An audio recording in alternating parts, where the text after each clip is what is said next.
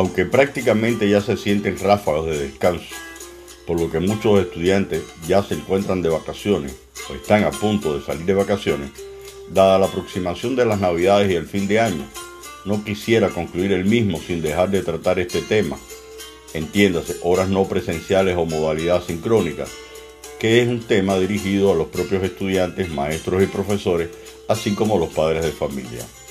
La lectura de hoy, su nombre, antes mencionado, nos conlleva al análisis de un elemento poco común, dado su poco uso, pero que debiera ser altamente explotado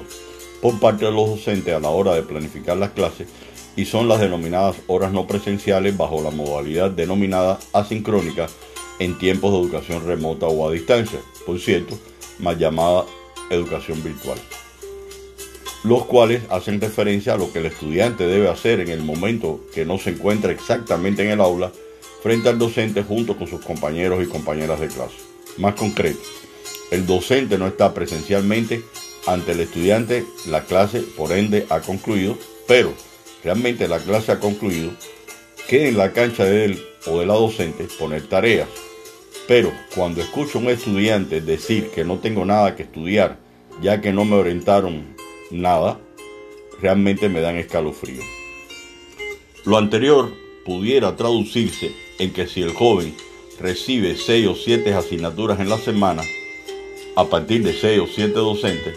los cuales impartieron sus clases, cerraron sus sílabos y fue un placer, lo cual implicaría que el estudiante está perdiendo un tiempo precioso, muy provechoso. Poner en práctica lo aprendido, consolidarlo, anotar las dudas para ser aclarados en el siguiente encuentro o clase, si no ha logrado consultar a lo interno de su equipo de estudio previamente. Hay estadísticas que reflejan que un estudiante por cada hora de clase recibida debiera estudiar dos. De darse el caso anterior, 24 horas semanales de clase, equivaldría a 48 horas que deja de aprender y aprender a hacer. La peligrosidad se incrementa si el padre o madre de familia, por cualquier motivo, justificable o no, ni se ocupa si llegó o no más temprano de lo normal de la institución educativa o si al llegar a la casa tira los cuadernos y libros y para colmo la mochila aparece intacta donde mismo la dejó la noche anterior. Otra pista de que la relación escuela-estudio anda mal es el día domingo,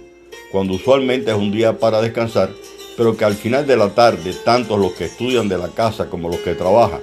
se alisten para lo que haya que enfrentar a realizar el día siguiente. Presentación de algún informe, presentaciones en diapositiva para el trabajo de investigación realizado, lectura de notas de clase y capítulos recomendados según la bibliografía de la asignatura,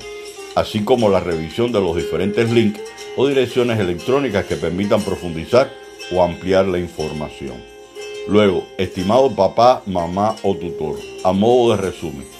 si no observa movimiento en el bullpen de todo lo antes descrito por parte de su hijo o hija, sea domingo o cualquier día de la semana, por allá tal vez descansar un poco el sábado, desde el más cubiche o pequeño de la familia hasta el más barbudo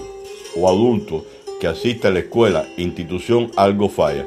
o los profesores no mandan tareas cara su error, o a alguien por ahí le crece la nariz. Gracias.